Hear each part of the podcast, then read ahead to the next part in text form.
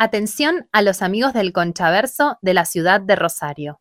Este sábado 13 de mayo a las 20 horas vamos a estar presentando nuestro show en Sala Labardén. Ya podés reservar tus entradas en www.concha.com.ar. Bienvenidos a un nuevo bocadito de concha. En este episodio, los calores de Drew Barrymore.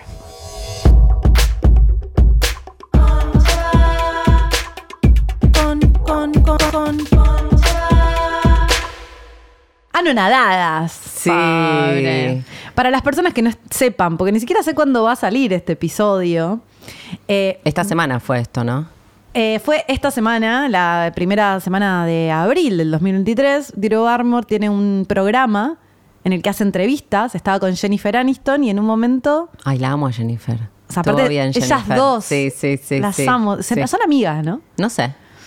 Eh, empezó con. a- empezó, Se empezó a sacar la ropa. ropa. Empezó a sacar la ropa en Le vivo. dijo al entrevistador, disculpas, discúlpame, pero me, agarró, me agarró tipo estos calores. So- Debe es ser mi los primer de- calor, dijo. Ay, mi amor. Es mi primer calor de menopausia en el aire, dijo. Y Jennifer Aniston le dijo, ay, qué honor. Es como que la abrazó, viste, bueno, estamos en esta, amiga.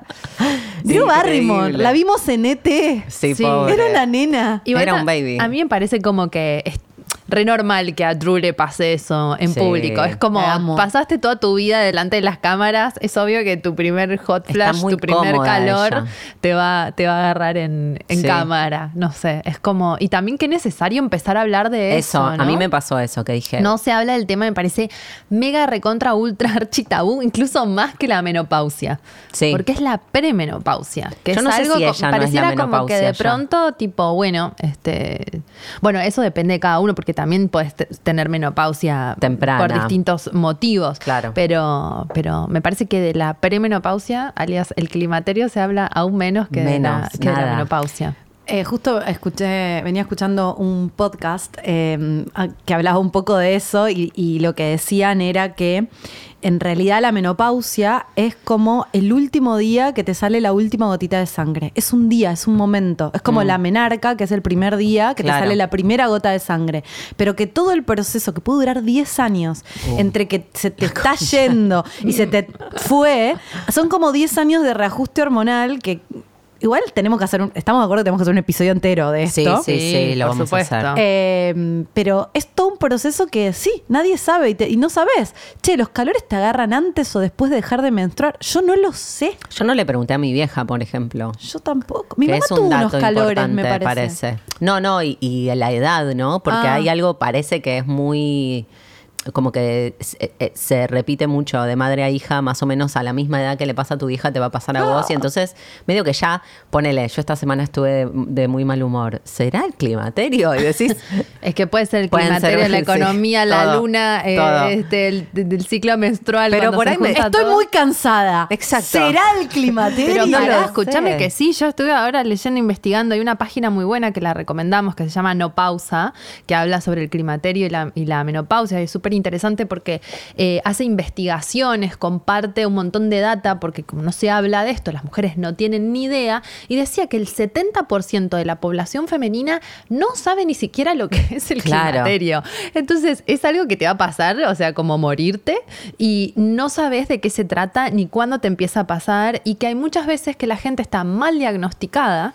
Eh, me hizo acordar un Mm. poco a los trastornos alimenticios también, de cómo no hay información sobre el tema, al ser un tema de la salud medio tabú. Y de la salud femenina. Porque convengamos que. Y, de la, le- y de la mujer que no es productiva. Es lo que iba a decir, y de No la le salud importa a nadie. femenina, de la salud femenina cuando ya dejas de servir. Entonces, Ya morite, ¿a quién le Gordi. importa? Pero si, o sea, ya ni siquiera como una cosa social, sino como vos misma sos mina. Eso. Averigua por vos, por tu bien, y también para saber qué te está pasando y saber qué hacer, porque con, si está bien diagnosticado, podés tomar hormonas, podés tener una medicación que te acompañe durante el proceso. Sí. Yo estoy dispuesta totalmente no. a medicarme hasta la manija. Yo no, pero entiendo que hay Yo no sé ni qué, de qué me tengo que medicar. O sea, hagamos este episodio. Hagámoslo, hagámoslo. Yo leí un libro que creo que lo traje algunas veces de- sobre el cuerpo, o sea, sobre la biología del- de un cuerpo femenino. Y esta mina, eh, que tenía ya, no sé, 60, 70 cuando lo escribió, hablaba de, de esta etapa y cómo la mujer se tiene que preparar, casi como entrenar tu cuerpo para que el impacto de este desajuste o de este reajuste hormonal en realidad, porque propio, no es un desajuste, es propio Sí, del ciclo. del ciclo. Eh, no te haga mierda los huesos, no te haga Ay, no. mierda los músculos, porque hay algo de eso, ¿no? Como que hay una, hay una, hay un, hay un retiro de algo. Claro, que por ahí se lleva de más. Y si vos por ahí estás fuerte, los, mu- los huesos no se resienten tanto. Para- o por ahí algo de la alimentación, ¿viste? Como hay cosas para No, y suplementos. para hacer.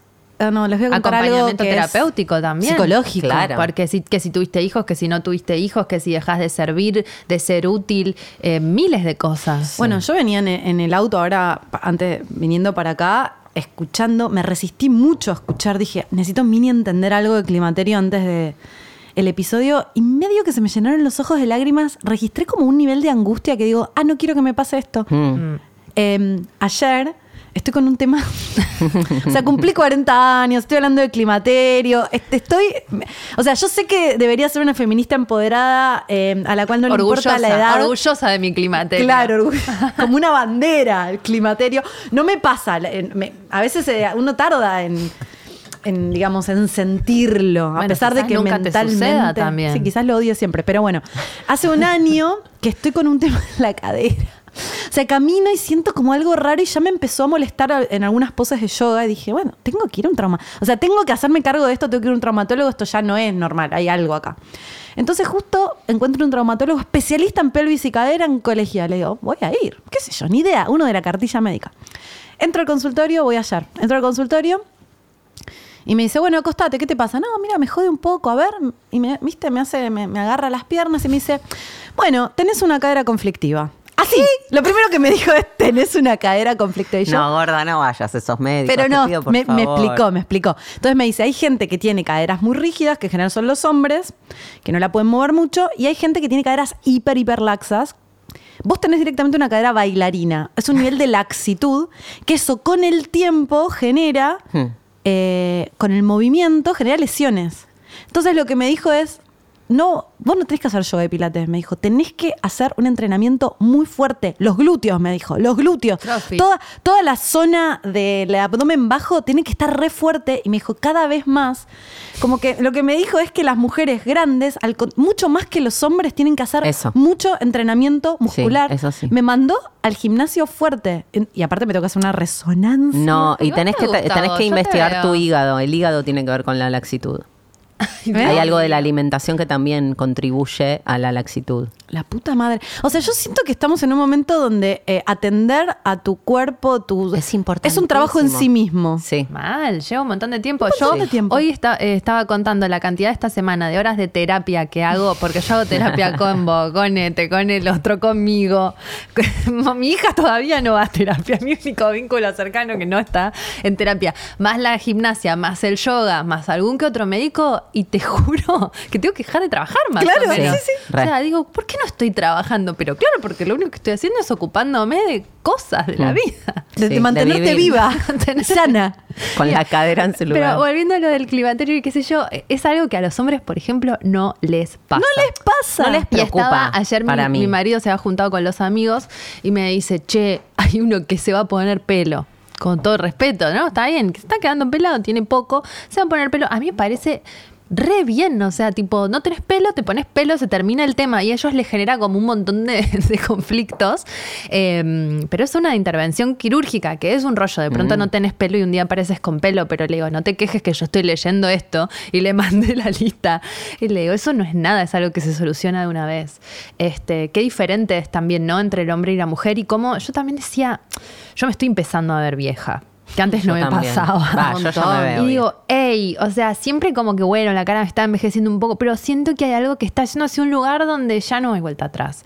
Y no digo que esté mal, pero me pega fuerte ¿eh? y pienso que mm, en la mujer hay un peso social, que ya lo hablamos 50 millones de veces, pero ahora estoy experimentando en mi cuerpo, hay un peso social de... de, mm, el hombre se da media vuelta y se va con una de 20 y vos qué haces, ¿entendés? Como algo del cuerpo, de que el cuerpo como capital erótico a nosotras inconscientemente en un lugar nos, nos sirve, ¿viste? Para mí igual- Y que la, la- perdón, y que el Dale, climaterio y la menopausia se lleva eso también puesto de alguna manera. Sí. Es que ese es el miedo para mí.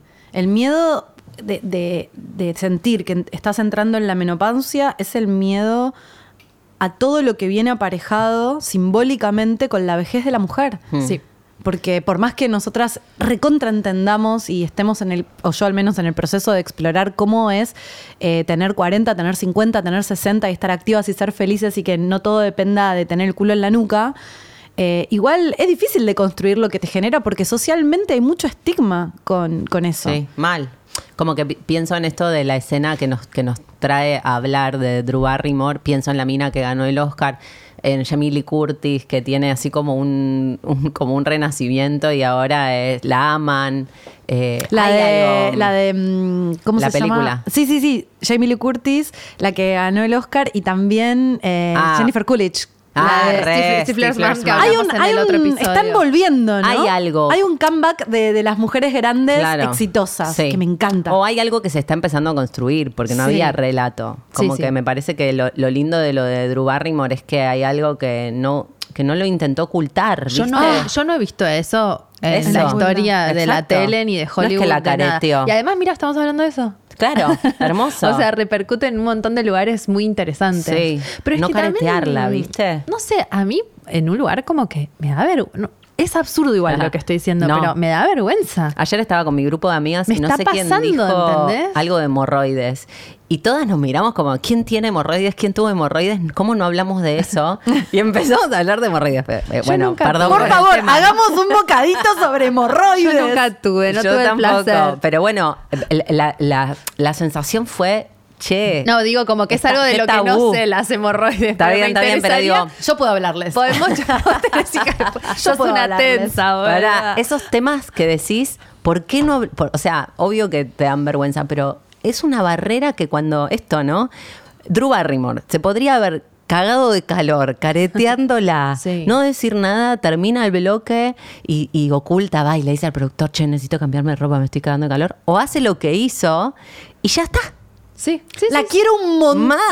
A mí me dio como una cuteness, como un amor. Pero es que son las minas que abren un poco el camino. Digo, porque hay- seguramente hay un montón de mujeres hablando de, de esto. Sí, Obvio. sí. Pero que ella, que la ve todo el mundo en un programa que no tiene que ver con eso, No. Pueda bancárselo, abre un surco para todas. Sí. Como, che, esto es re natural, normalicemos esto. No, Sí. y además hay que hablar y hablar y hablar y te diría que ni siquiera hagamos uno solo, hagamos un montón explorando Una esta serie. situación. Así como antes hablábamos de si nos goteaban o no nos goteaban, ahora se viene a hablar del climaterio. Boluda, concha. Chicas, no nos abandonen, un día les va a tocar y nos lo van a agradecer. Claro. Concha cuarentona, se viene el climaterio a Y es full. este ya no- año. no, salimos más de citas. Pero ¿sabes por qué? También por eso que dice también las chicas de No Pausa. Yo siento que, que hay algo de, al no hablar de eso, estamos Mm. invisibilizando algo que nos pasa a todas y que a todas nos va a pasar y que está bueno saber de qué se trata para poder elegir, ¿no? Siempre para poder elegir Mm. es lo importante para mí. Sí, para Sí. no pensar que por ahí te estás volviendo loca o te están pasando cosas que... O para opinar con conocimiento de causa cuando vas a una consulta médica, por vos, ejemplo. Exacto. eh, vos mandaste creo que un, un video sobre preguntándole... al- eh, había una entrevista en la calle a personas preguntándole qué era el climaterio y entre una de las preguntas eran sobre síntomas y parece que hay como más de 40 síntomas que podés tener que por ahí si no estás informada lo asociás o informada digo porque hay Sí. eh, hombres eh, trans En que- situación que, de- les pasa también de. Em, por ahí pensás que son otras cosas y aparentemente los médicos tampoco hacen ese link. Y vos por ahí vas. Porque ahí termina la carrera, no estudia para tratar a mujeres de más de 45. No, eh, para mí, bueno. mujeres de más de 45 años dicen, ah, bueno, no, muerte. Claro, ya está, Ya esperar. déjalas morir. déjalas morir. a estas. O quizás Vaya a su casa y espere la muerte. Siéntese ahí cerrada. Usted va a ser una infeliz a partir de este momento. ¡Qué horror! Siéntese en ese banco y espere. Que a nosotras nos morir. da Espere su vergüenza. ¿entendés? Espere Esa violencia a nosotras nos genera vergüenza. Eso me parece lo más zarpado. Como que nuestra vergüenza tiene que ver con eso. Ay, que no se den cuenta. Que no se den cuenta que, no me estoy tiren al tacho. claro. Pero escúchame, Me voy a poner Botox para que nadie se dé cuenta que en Pero realidad tengo más de solamente, 40. Ay, solamente para no el llorar. nombre, yo les decía el otro día, al final se lo dije, dijimos lo hablamos al aire y al final nunca lo hablamos, que me compré una crema anti-age. Yo venía usando una muy buena crema y al final, cuando fui a comprarla de nuevo, porque... Asumiste tu eh. En, en este, no, en este país, viste, no hay stock de cosas. Entonces vos vas y te dicen, no, esta crema no existe más. Ahora existe, está esta anti-age. Y yo dije, bueno, claro, ahí dije, este, asumo mi edad porque viene de la afuera y digo, voy a probar la anti-age. Y me la puse dos semanas y me- realmente me cambió la cara. Y digo, ah, ok, estoy en el, en el age anti-age, perfecto. Y después digo, ¿pero por qué ese nombre?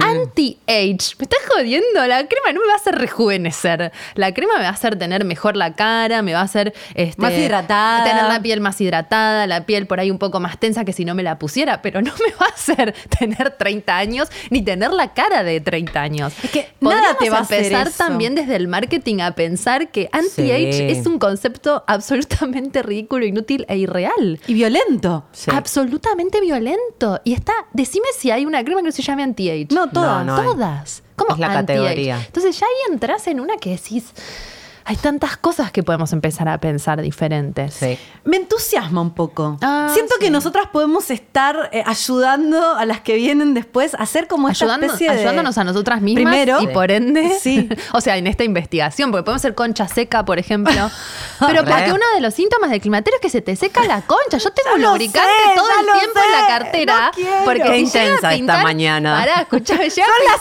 11 de la mañana. Pero si llega a pintar coger y yo no tengo un lubricante, todavía no tengo la concha Claro, seca, pero por a mí ahí me no gusta sabes, mucho tener la concha húmeda cuando cojo. Entonces yo me lo tengo y me lo pongo. Y si de pronto se me empieza a secar la concha, no pasa nada, me pongo algo, pero hay que estar Y vos flasheás- y vos flasheás que es sos porque- una No estás caliente. Exacto. No estás caliente. No, Exacto. amigas, te empieza a chucharrar todo por adentro. A Se te seca el pelo, se te seca la piel, se te seca la concha y se te seca el útero. Y ¿Quién bueno, diseñó la mujer? ¿Quién diseñó la mujer? Un hijo de puta, porque seguro que ¡Un era hombre! Bueno, Bueno, Ah. hasta acá llegamos. ¿Qué? ¿Ya, ya está? Sí, ya Bueno, está. eh, con la promesa de hacer un Sí. episodio serio con Bancamos respecto a este a tema. Mucho. Muchos episodios serios con respecto a Hablen este de tema. hemorroides, hablen de los calores. Hablen, sí. Drew Barrymore, te agradecemos muchísimo. Gracias, Drew. Bueno. Nos vemos en el próximo bocadito. Somos Concha Podcast. Nos Ar- encuentran en Instagram como arroba conchaverso y en Twitter como arroba conchapodcast. Eh, nosotras somos Dalia Fernández Walker, a quien encuentran en Instagram como arroba la Dalia y en Twitter como arroba la Dalia A. Eh, también somos eh, María Laura Pasalacua, a quien encuentran en Instagram como arroba laupasa. Y quien les habla, María Jimena Outeiro. Me encuentran en Instagram y en Twitter como arroba oujima. Nos escuchamos en el próximo bocadito de concha. Adiós. Chau, concha, concha, concha. Concha.